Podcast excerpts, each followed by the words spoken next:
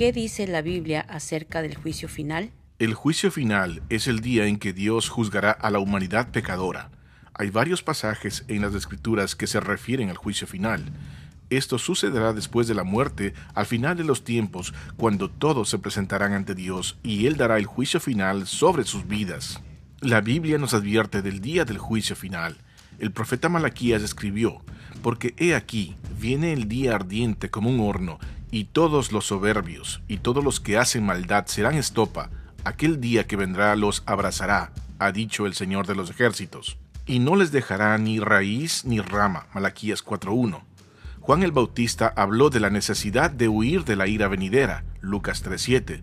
Pablo escribió a los no arrepentidos, pero por tu dureza y por tu corazón no arrepentido, atesoras para ti mismo ira para el día de la ira y de la revelación del justo juicio de Dios, el cual pagará a cada uno conforme a sus obras. Romanos 2 del 5 al 6. Entonces sabemos que el día del juicio es algo seguro. Las escrituras registran varias veces cuando Dios juzgó a las personas y a las naciones. Por ejemplo, Isaías capítulos 17 al 23 es una serie de juicios pronunciados contra Damasco, Egipto, Babilonia, Arabia, Jerusalén y Tiro. Estos juicios específicos sirven para anticipar el juicio venidero. Isaías 24 describe el juicio de Dios sobre el mundo entero. Con frecuencia hay un juicio temporal sobre el pecado que tiene lugar en esta vida. Sin embargo, el juicio final ocurrirá al final de los tiempos. Apocalipsis 19 del 17 al 21 registra una gran batalla en la que los enemigos de Dios son masacrados.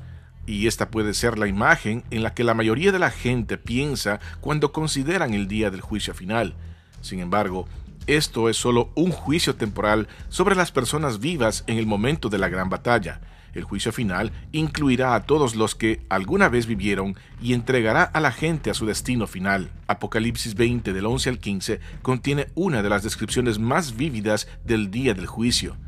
Y vi un gran trono blanco y el que estaba sentado en él, de delante del cual huyeron la tierra y el cielo, y ningún lugar se encontró para ellos.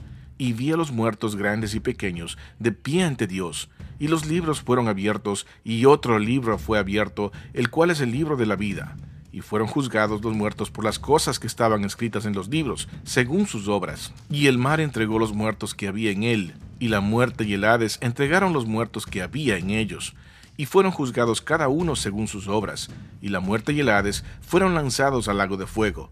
Esta es la muerte segunda. Y el que no se halló inscrito en el libro de la vida fue lanzado al lago de fuego. En este pasaje vemos que Dios es el juez final. De acuerdo con Jesús, es el Hijo quien dará el juicio final, por lo tanto, debe ser Él quien se siente en el trono. Apocalipsis 7:17, Juan 5 del 16 al 30. Además vemos que este juicio es completo. Se trata de todos los que alguna vez murieron, pequeños y grandes, importantes e insignificantes. Nadie escapa al día del juicio. La sentencia del día del juicio se lleva a cabo de acuerdo a lo que las personas han hecho en sus vidas. Son juzgadas de acuerdo a sus obras. Una persona no será juzgada de acuerdo a lo que otros hicieron o no hicieron. Él permanece solo en el juicio, responsable de sus propias acciones. Nuestra entrada en el cielo o el infierno se basa en que nuestros nombres estén o no registrados en el libro de la vida. Aquellos que no estén registrados en el libro de la vida serán arrojados al lago de fuego. Apocalipsis 21-27 reitera que sólo aquellos cuyos nombres están escritos en el libro de la vida del Cordero entrarán en el nuevo cielo y la nueva tierra. En vista de lo mucho que está en juego, el destino eterno de cada uno, sería conveniente asegurarse con antelación de estar preparado para el día del juicio final. Entonces, ¿cómo puede un pecador culpable, y ya que todos somos culpables, tener su nombre escrito en el libro de la vida del Cordero y presentarse ante él en el juicio final y ser declarado no culpable? ¿Cómo puede justificarse un pecador ante un Dios santo y justo y evitar su ira? La Biblia nos da una clara respuesta. Romanos 5.1 dice, Justificados pues por la fe, tenemos paz para con Dios por medio de nuestro Señor Jesucristo. La persona que tiene fe en Cristo ya ha sido juzgada esa persona ha sido justificada, es decir, declarada justa por Dios mediante la perfecta obra de Cristo a su favor. Es como si el juicio final que hubiera ocurrido en el día del juicio ya hubiera sido pronunciado. Todos los que tienen fe en Cristo son declarados justos, y sus nombres están escritos en el libro de la vida del Cordero. No tienen nada que temer en el día del juicio, porque su castigo ya fue llevado por Cristo en la cruz. Romanos 8.1. Para los que tienen fe en Cristo, el día del juicio será el día de la salvación final, cuando sean rescatados de todos los efectos adversos del pecado.